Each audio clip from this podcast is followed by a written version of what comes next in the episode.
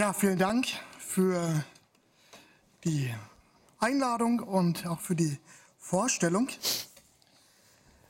Digitale Online-Medien allgemein und Social Media im Speziellen sind heute Massenmedien für Geschichtserzählungen und Erinnerungskulturen. In den Social Media wird Geschichte häufig mit aktuellen gesellschaftlichen und politischen, ja, oder mit Bezug zu aktuellen gesellschaftlichen und politischen Entwicklungen erzählt. Beispielsweise insbesondere seit dem Beginn des Krieges in der Ukraine Ende Februar diesen Jahres werden in den Social Media vielfach Beiträge ähm, ja, verfasst, ähm, wie hier auf Twitter, die eben Bezüge zwischen aktuellen geopolitischen Entwicklungen und dem Kalten Krieg herstellen.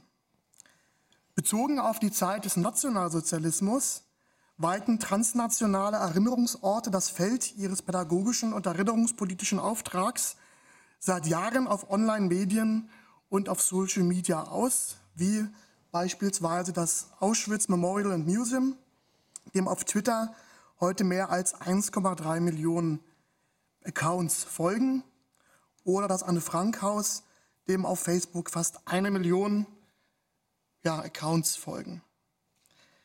Ebenso legen Privatpersonen in den sozialen Medien Seiten für historische Opfer und Täterpersonen an, wie auf Instagram, wie, oder wie hier auf Instagram für die unmittelbar nach dem Krieg während ihrer Verbrechen in den Konzentrationslagern Ravensbrück, Auschwitz, Bergen-Belsen zum Tode verurteilte Irma Gräse oder wie hier auf Twitter für die zentrale Persönlichkeit des militärischen Widerstands gegen den Nationalsozialismus, Klaus Stauffenberg.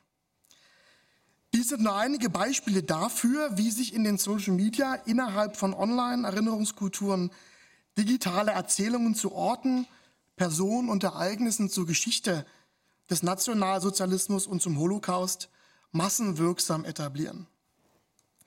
Mein Vortrag zerfällt in zwei Teile. Erstens stelle ich Ihnen Ergebnis meines Promotionsprojektes vor, in dem ich Erinnerungskulturen in dem Social Media zur Geschichte des Nationalsozialismus und zum Holocaust untersucht habe. Und zweitens leite ich aus diesen Ergebnissen meiner Forschung Impulse für die Pragmatik des historischen Lernens in Bezug auf Social Media ab. Im Zentrum meines Promotionsprojektes Projektes stand die Frage nach Erinnerungskulturen und Geschichtserzählungen in den sozialen Medien zur Geschichte des Nationalsozialismus und zum Holocaust. Denn erst dann, wenn wir wissen, so war sozusagen am Beginn des Projektes meine Überzeugung ist es bis heute, wie Geschichtserzählungen und Erinnerungen in den Social Media funktionieren, erst dann können wir dieses Medium sinnvoll für historisches Lernen einsetzen. Das Erkenntnisinteresse meines gesamten Projektes hatte daher zwei Standbeine. Zum einen wurde der Frage nachgegangen, welche Transformationen von deutungsmächtigen transnationalen Diskursen zum Holocaust und zur Geschichte des Nationalsozialismus, die sich seit 1945 etabliert haben, in Geschichtserzählungen in den sozialen Medien präsentiert werden. Und zum anderen war von Interesse, wie die materiell medialen und sozial-kommunikativen Spezifika des Trägermediums Social Media die Erinnerungskulturen und Geschichtsnarrationen prägen. Grundlegend war für die Studie also die Annahme, dass Erinnerungsdiskurse und Geschichtserzählungen einerseits sowie die Materialität des Erinnerungsmediums andererseits Erinnerungskulturen in den sozialen Medien zur Geschichte des Nationalsozialismus und zum Holocaust gleichermaßen prägen. Das Forschungsfeld bildeten dabei die vier Social Network Dienste Facebook, Twitter, Pinterest und Instagram Grundlegend für die Untersuchung war der Begriff der Erinnerungskulturen des SFB 434, der eng verknüpft ist mit dem Medienbegriff Astrid Erz, Medium des kollektiven Gedächtnisses. Methodisch wurde ein Social Media Monitoring nach dem Fünf-Phasen-Modell von Plauschinat Klaus als gerichtetes manuelles Monitoring vollzogen, das mit der diskursanalytischen Mehrebenenanalyse Dimian nach Spitz-Müller-Warnke kombiniert worden war.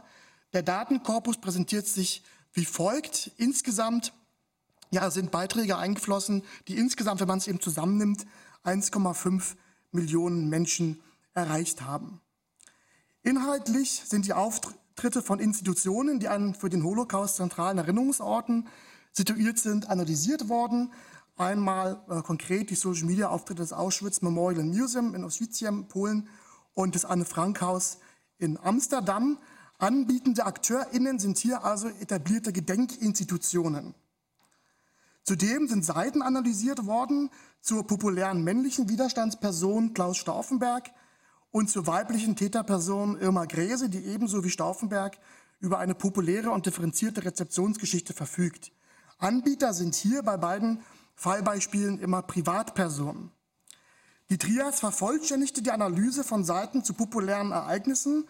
Einmal das Projekt, das Twitter-Projekt, 9. November, um das Historiker ähm, in den Team hier von Moritz Hoffmann, das die November-Pogrome als Beginn des Holocaust nacherzählt und zum Zweiten das Twitter-Projekt at Realtime World War II, das den Zweiten Weltkrieg nacherzählt, wobei hier nur die Ereignisse um The Bliss, also die Bombardierung Londons 1940, 41 eingeflossen sind. Beiden Beispielen ist gemein, dass der Akteur hier ein Historiker oder im Fall von äh, 9. November ein Historiker in einem Team ist, die aber letztlich privat sozusagen, also frei von Richtlinien eines Social Media Managements, was müsste man so sagen, äh, einer Institution eben agieren. Und lassen Sie mich nun versuchen, die Ergebnisse meiner Studie in fünf Thesen zu präsentieren. Erinnerungskulturen in den Social Media zur Geschichte von Nationalismus und Holocaust präsentieren sich als hybride Schnittstellen vielfältiger nationaler und transnationaler Erinnerungsdiskurse, Medien und Praktiken. Es sind vor allen Dingen diejenigen Diskurse greifbar, die sich seit 1945 in wirkungsmächtigen und populären Erinnerungskulturen etabliert und einen festen Platz im kollektiven Gedächtnisses haben. Transformationen auf der Ebene des Diskurses lassen sich oft in Form von Reduzierung der Diskurskomplexität, Banalisierung, Trivialisierung und Universalisierung fassen. Bezogen auf den transnationalen Erinnerungsort Auschwitz konnte nachgewiesen werden, dass hier, also in den, in, auf den Social-Media-Seiten, Mechanismen der Amerikanisierung, Kosmopolitisierung und Universalisierung des Holocaust einen starken Niederschlag gefunden haben. Amerikanisierung als Beispiel, da die Geschichte des Holocaust zum Beispiel verstärkt als Personengeschichte erzählt wird, Universalisierung, da der Holocaust vor allen Dingen durch Nutzer argumentativ ja, als Argument für ja, Menschenrechtsbildung und Menschenrechtspolitik funktionalisiert wird. Für die Remedialisierung der Geschichte Anne Franks äh, in den Social Media gilt, dass hier Diskurse der Sakralisierung, Universalisierung und Ikonisierung in erheblichem Maße nachweisbar sind. Die Anne Franks Geschichte, das Tagebuch, den historischen Ort als Bestandteil einer modernen Zivilreligion erscheinen lassen, innerhalb derer Anne Frank zur Ikone und zur moralischen Leitfigur wird, während das Tagebuch zum pseudoheiligen Text und das Anne Frank Haus zum Pilgerort avancieren. Zum Beispiel dienen Zitate aus dem Tagebuch Anne Franks als universelle pseudoreligiöse Weisheiten, um aktuelle Ereignisse zu, zu kommentieren. Hier als Beispiel am 7. Januar 2015 twitterte das Anne Frank Haus, People can tell you to shut up, but they can't keep you from having an opinion. Es wird hier der Terroranschlag auf das Redaktionsbüro von Charlie Hebdo am 7. November äh, kommentiert. Der Satz enthält, also erhält auf diese Weise vom Anne Frank Haus den Status einer universellen Weisheit, die über ihren Entstehungskontext hinaus gegenwärtige politische Ereignisse kommentieren kann. Ähnlich ist dies auch der Fall beim Tweet vom Morgen des 15. November, der explizite transtextuelle Bezüge zu den Terroranschlägen am 13. November in Paris herstellt. These are crazy times, wrote Anne Frank und dann eben Hashtag Amsterdam, our thoughts are with Paris. Dazu kommt ein sehr beliebtes Zitat, These are crazy times, hier von neueren äh, ähm, ja, Posts, die sich, ja, ganz klar ist es nicht, aber eventuell hier auf die verrückten Zeiten sozusagen in der Corona-Pandemie beziehen sollen. Bei Klaus Stauffenberg sind diskurssemantische Grundfiguren sichtbar, die seine ikonenhafte Heroisierung weiter festigen, damit der Person Klaus Stauffenberg in den Social Media unübersehbar das Attribut Held verknüpft ist. Auch bei Irma Gräse sind, es dominante Erinnerungsdiskurse, die, eine vielfältige, die in vielfältigen Erscheinungsformen in den Social Media ihren Niederschlag gefunden haben, der überaus brutalen Täterin einerseits, deren Sadismus zuallererst sexuell motiviert gewesen sein soll, so also sagen die Erzählung, die aber keine historische Triftigkeit besitzt, unabhängig von ihrer Schuldhaftigkeit natürlich aufgrund der furchtbaren Verbrechen und der unschuldigen, unschuldigen oder angeblich ja, unschuldigen jungen Frau andererseits, die eben angeblich zu Unrecht, so eben eine andere Erzählung, von den britischen Besatzern angeklagt und bis heute angeblich eben unschuldig von der Geschichtswissenschaft beschuldigt wird, vor allen Dingen eben ja rechts, äh, rechtsradikale die Positionen, ja, die diese hier so vor sich hertragen. Teil von Erinnerungskulturen in den Social Media zur Geschichte von Nationalsozialismus und Holocaust ist es aber auch, dass wirkungsmächtige diskursive Erinnerungsmuster nicht fortgeführt, sondern von einigen Akteuren implizit und explizit entgegengewirkt wird, sodass diese durchbrochen werden. Der Dimension der AkteurInnen kommt also hinsichtlich der Frage, ob Erinnerungsdiskurse transportiert und Geschichtsnarrationen fortgeschrieben oder durchbrochen werden, eine entscheidende Rolle zu. In Bezug auf Auschwitz wird die Universalisierung des moralischen Modells Holocaust pädagogisch zwar implizit in dem Sinne vom Museum vorangetrieben, dass der Holocaust zum globalen Bezugspunkt zur weltweit verständlichen Chiffre für jedwede Form der Verletzung von Menschenrechten wird. Dies nimmt von Seiten des Museums allerdings nicht eine Form an, dass der Holocaust zum Sinnbild für die Opfererfahrung schlechthin zum Modell für andere Opfergruppen, zum universellen Bösen, zum Paradigma und Maß für alle folgenden Menschenverbrechen und Völkermorde gemacht wird, sondern es sind vor allen Dingen private Nutzer, die diese universellen Erinnerungsmuster vermitteln. Die Institution selbst wirkt Prozessen der Universalisierung durch die direkte Rückbindung an einen konkreten historisch-geografischen Ort des Geschehens entgegen, in dem der Holocaust auf den Social Media Seiten des Museums täglich explizit und quellennah an konkrete Verbrechen, Opfer und Täter in dem ehemaligen Vernichtungslager Auschwitz rückgebunden wird, die hier die Erinnerung ähm, an die Deportation und Ermordung, also hier an dem Beispiel, die Erinnerung und Ermordung, ähm, Deportation und Ermordung von 1112 Jüdinnen und Juden aus Frankreich nach Auschwitz am 30. März 42, 79 Jahre später oder am 30. März 1942 von über 1000 Jüdinnen und Juden 77 Jahre später. Noch deutlicher wird, dass Erinnerungskulturen in den Social Media auch wirkungsmächtigen diskursiven Erinnerungsmustern entgegenwirken, wenn auf der AkteurInnenseite VertreterInnen der historischen Forschung dominieren, die eben nicht durch Richtlinien eines Social Media Managements einer Institution gebunden sind. Die Analyse des Projektes at 9. November 38 zu den Novemberpogrom des HistorikerInnen-Teams um Moritz Hoffmann zeigt, dass stereotype Geschichtsnarrative durchbrochen werden, die die Novemberpogrome nur auf Synagogenbrände und zerstörte Geschäfte fixieren. Erkennbar wird auf Twitter, dass seit dem 9. November 38 jüdisches Leben in Deutschland insgesamt unmöglich gemacht worden war, da die soziokulturelle Infrastruktur reichsweit in größt, großen Teilen zerstört worden war. Ebenso wird vermittelt, dass die Gewalt eben nicht nur auf Infrastruktur, Institutionen und Eigentum sich beschränkt hatte, sondern exzessiv gegen jüdische Personen ausgeübt worden war auch das Inhaftieren von tausenden jüdischen Personen in Konzentrationslager infolge der Novemberpogrome ist Teil der Geschichtsnarration auf Twitter. Erinnerungskulturen in den Social Media zur Geschichte von Nationalsozialismus und Holocaust zeigen, dass historische Kontexte tief in die medialen Strukturen der sozialen Medien eindringen und dass die medialen Materialitäten und Kommunikationsformen die Erinnerungskulturen prägen. Bei den untersuchten Seiten als mehrfach kodierte Hypertextsysteme wurde deutlich, dass diese sich vor allen Dingen aus medialen Objekten in Form von Texten, Bildern und Videos zusammensetzen.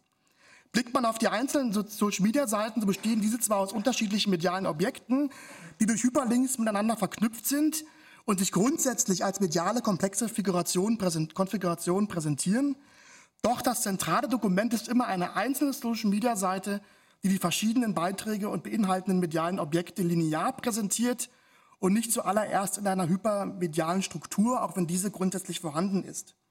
Bezogen auf die Geschichtsnarration entstehen in den wenigsten Fällen chronologische Erzählungen, mit Ausnahme der beiden Twitter-Projekte, es gibt auch weitere Twitter-Projekte, eben die beiden hier bei mir in Analyse, also die Novemberpogrom und den Zweiten Weltkrieg. Der überwiegende Teil außerhalb dieser Projekte erzählt Seiten allerdings erzählt Geschichte, Entschuldigung, allerdings nicht chronologisch, sondern diese sind gewissen inhaltlichen und erinnerungspolitischen Paradigmen oder stark ideologisierten ähm, äh, oder stark äh, ideologisierten Erinnerungsmustern ähm, verpflichtet. Also die Narration. Der Großteil der Social-Media-Seiten orientiert sich nicht an einer Chronologie der Ereignisse, sondern, wenn überhaupt, an einer Chronologie durch das Gedenkjahr. Grundsätzlich handelt es sich bei Geschichtserzählungen in den sozialen Medien um offene, stark fragmentierte Narrationen ohne Dramaturgie oder Plot, die nicht dem Paradigma einer ausgewogenen, geschlossenen oder schlüssigen Erzählung verpflichtet sind. Erinnerungskulturen in den Social Media zur Geschichte von Nationalismus, Nationalsozialismus und Holocaust äh, dominieren zentrale Mechanismen von Web 2.0 und Social Web nicht flächendeckend, denn diskursiver Austausch, äh, kollaborative Zusammenarbeit und Debatten sind nicht der Regelfall. Die Nutzung der Funktion des Kommentierens führt in den wenigsten Fällen zum wechselseitigen Austausch, zu Debatten oder zu Diskussionen oder gar zu Prozessen der kollaborativen Zusammenarbeit. Häufig werden auf den einzelnen Seiten keine kontroversen Meinungen präsentiert, sondern es herrscht ein Konsens der erinnerungspolitischen oder ideologischen Ausrichtung der Seite entsprechend. Häufig stehen verschiedene Geschichtsdeutungen oder Werturteile nebeneinander. Eine ja, Kultur des pluralistischen Meinungsaustausches, des regen, fruchtbaren Debattierens, an dessen Ende ein Konsens oder zumindest die Weiterentwicklung der eigenen Weltsichten steht, konnte nicht festgestellt werden, obgleich das Medium hierfür große Potenziale bietet, die ja auch sozusagen eben in der Genese auch mit dem Begriff Web 2.0 einmal sich verbunden hatten. Insgesamt kann man aber eben kommunikationswissenschaftliche Konzepte bestätigt sehen und auch hier von digitalen Echoräumen und Filterblasen sprechen, die die eigenen Ansichten und Ideologien positiv reflektieren und bestätigen. In Erinnerungskulturen zur Geschichte von Nationalismus und Holocaust etabliert die Institutionalisierung und Funktionalisierung von Social Media als Medium des kollektiven Gedächtnisses neue, vorher nicht existente Wege der Erinnerung. Die tägliche Konfrontation mit historischen Ereignissen spielt insgesamt eine zentrale Rolle in Erinnerungskulturen in den Social Media. Diesem Paradigma sind im Speziellen Erinnerungsbeiträge als medialer Typus ähm, verpflichtet. Diese Beiträge zeichnen sich dadurch aus, dass sie an einem Datum veröffentlicht werden, an dem sich eben ein historisches Ereignis jährt, wie hier in dem zweiten äh, Beispiel eben die Befreiung zum Beispiel des äh, Vernichtungslagers ähm, Auschwitz. Diese Erinnerungsbeiträge sind so in keinem anderen Medium des kollektiven Gedächtnisses zu finden, nicht nur wegen der Symbiose auf der Produktions- und Rezeptionsseite, sondern vor allen Dingen wegen der täglichen frequentativen Konfrontation. Eventuell könnte man diesen medialen Typus der digitalen Erinnerungskulturen und Geschichtserzählung am ehesten mit dem Stolperstein vergleichen, die Geschichte auf engstem Raum erzählen, wobei beim Stolperstein noch ein bisschen enger, und über die Nutzer täglich stolpern, um mit vergangenen Ereignissen verschiedenster Art konfrontiert zu werden. Ein weiteres erinnerungskulturelles Novum könnte man Seiten nennen, die versuchen, als historische Person in Form eines digitalen Reenactments zu agieren. Nimmt man jetzt bei meinen ähm, ja, Beispielen die tatsächlichen historischen Biografien von Klaus Stauffenberg und Irma Gräse als Grundlage, so existieren nur sehr wenige Seiten, die die historischen Personen in dieser Art agieren lassen. Ein Beispiel ist dieses Instagram-Profil Klaus von Stauffenberg, das insgesamt den Eindruck erweckt, als würde hier ein Nutzer zumindest in der Tendenz als Klaus Stauffenberg auf Instagram agieren wollen, der Familienfotos, Orte der Kindheit, Schnappschüsse aus dem Krieg äh, auf Instagram veröffentlicht, dass die Fotos hier nicht, teilweise nicht, gar nicht passen zur Biografie von Klaus Stauffenberg, ähm, darauf gehe ich jetzt hier näher jetzt nicht ein. Lassen Sie mich nun im zweiten, kürzeren Teil meines Vortrages versuchen, ausgehend von diesen Thesen Impulse für die Pragmatik des Geschichtslernens zu formulieren. Das didaktische Potenzial von Social Media besteht darin, dass die dort gegenwarts- und lebensweltnah präsentierten kontroversen Geschichtsdeutungen einerseits die Einsicht in die Kontroversität von Geschichte äh, im ähm, im engeren geschichtsdidaktischen Sinne nach Bergmann ermöglichen können, wenn diese Deutungen auf geschichtswissenschaftlichen Positionen fußen. Das ist aber selten der Fall.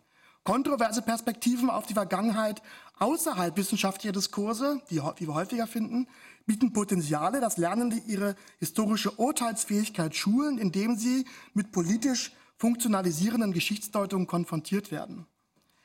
Dass digitale Medien allgemein dazu geeignet sind, den Konstruktcharakter von Geschichte offenzulegen, wurde von Seiten der Geschichtsdidaktik zumindest normativ bereits vielfach festgestellt.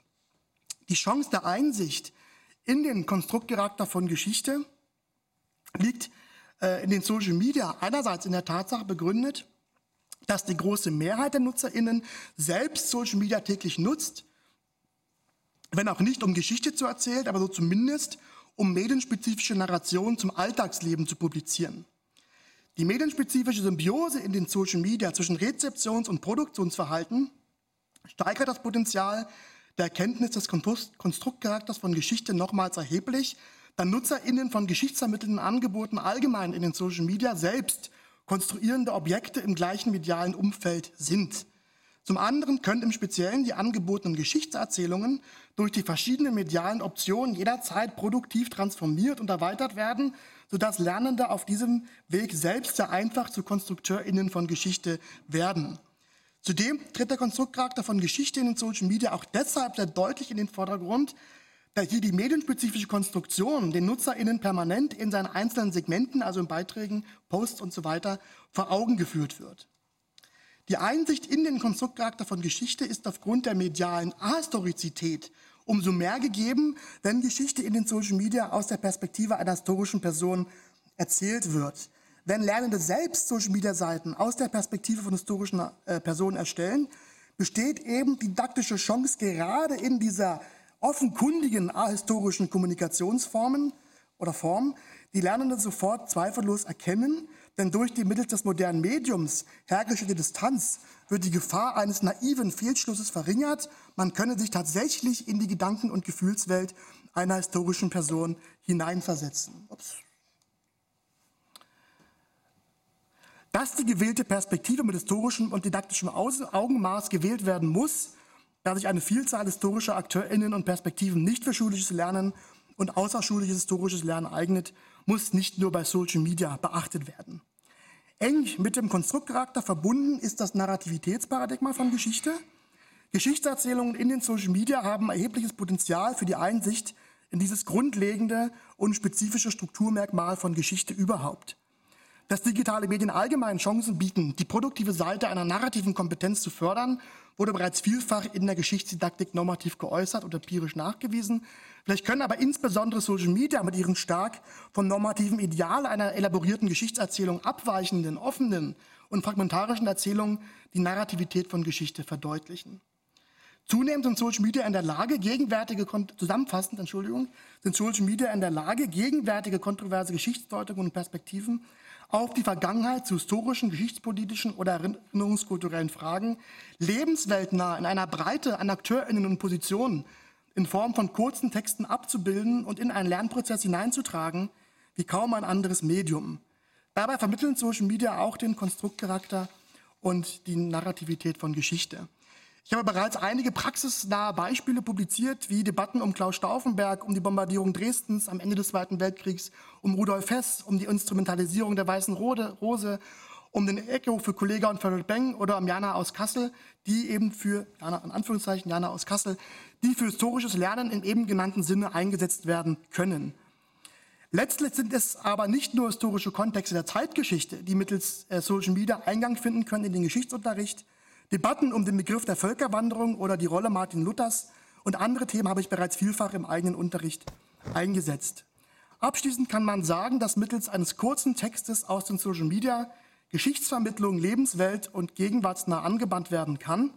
Dabei können Schülerinnen und Schüler die Fähigkeit zur historischen Urteilsbildung nicht theoretisch abstrakt, sondern an tagespolitisch konkreten Exempeln entwickeln und dabei neben der Kontroversität und Perspektivität auch den Konstruktcharakter und die Narrativität von Geschichte erkennen.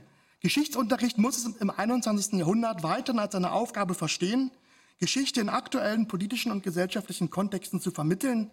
Social Media stellen dafür für unterrichtliche Zwecke außerordentlich geeignete Medien dar, bilden sie doch einen diskursiven Mikrokosmos aktueller gesellschaftlicher Kontroversen ab, der Geschichtsdeutungen und Perspektiven auf die Vergangenheit, der wissenschaftlichen, vor allen Dingen aber der nichtwissenschaftlichen Geschichtskultur, Gegenwart und lebensweltnah in Form von kurzen Texten, schülerorientiert in einen Prozess des historischen Lernens hineintragen kann, wie kaum andere Medien der Geschichtskultur.